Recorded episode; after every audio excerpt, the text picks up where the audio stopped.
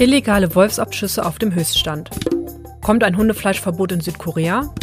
Tierschützer kritisieren Gaming-Giganten wegen virtueller Hahnkämpfe. Mein Name ist Hanna Hindemith und ihr hört das Tierschutz-Update. Heute ist Montag, der 18. Oktober und das sind unsere Themen. Seit dem Jahr 2000 ist der Wolf zurück in Deutschland. Aber während sich Tier- und Artenschützer über die Erholung der Bestände freuen, fühlen sich Landwirte durch die Wolfsrudel bedroht. Denn immer wieder reißen Wölfe Schafe und andere Weidetiere. Erst Anfang des Monats haben in Bayern 1200 Bauern gegen den Wolf demonstriert. Doch es bleibt nicht nur bei Demonstrationen. Wie aktuelle Zahlen des Naturschutzbundes NABU zeigen, wurden 2021 so viele Wölfe illegal getötet wie nie zuvor. Seit Januar zählen die Naturschützer bereits elf Abschüsse. Zum Vergleich, 2020 waren es nur acht. Tier- und Artenschutzorganisationen wie NABU und IFAW fordern schon lange eine politische Lösung, um sowohl die Wölfe als auch die Herden der Bauern zu schützen. Aber wie kann diese Lösung aussehen? Und woher kommt eigentlich das Aggressionspotenzial gegen Wölfe? Das habe ich Artenschützer Andreas Dinkelmeier vom IFAW gefragt. Die Gründe für Aggressionspotenzial gegenüber Wölfen sind im Einzelfall sicherlich sehr unterschiedlich. Was wir beobachten allerdings ist, dass der Wolf sehr häufig als, als Ventil, als Zielscheibe für Frustrationen gegenüber der Politik genutzt werden.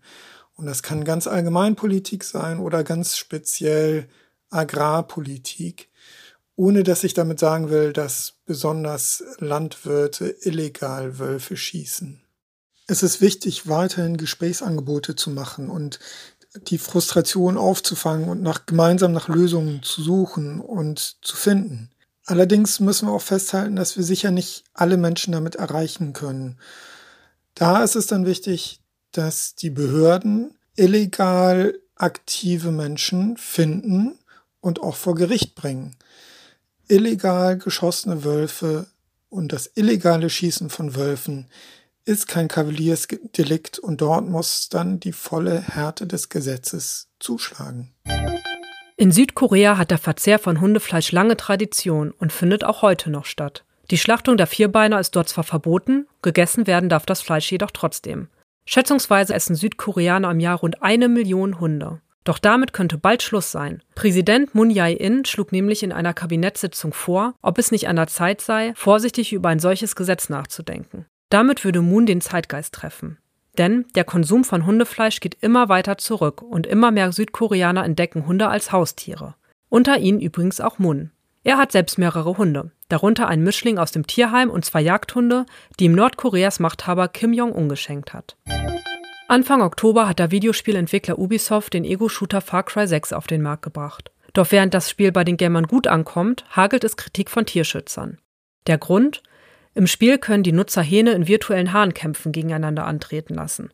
Die Tierschutzorganisation PETA fordert Ubisoft in einem Statement dazu auf, die, Zitat, grausamen und verwerflichen Hahnkämpfe aus dem Spiel zu streichen. Die Verherrlichung von Gewalt gegenüber Tieren als Unterhaltung muss aufhören, so die Tierschützer. Und damit ist das Tierschutz-Update für diese Woche auch schon wieder zu Ende. Ich danke euch fürs Zuhören. Wir melden uns am kommenden Montag wieder. Abonniert gerne diesen Podcast, um keine Folge mehr zu verpassen. Ich wünsche euch einen guten Start in die neue Woche.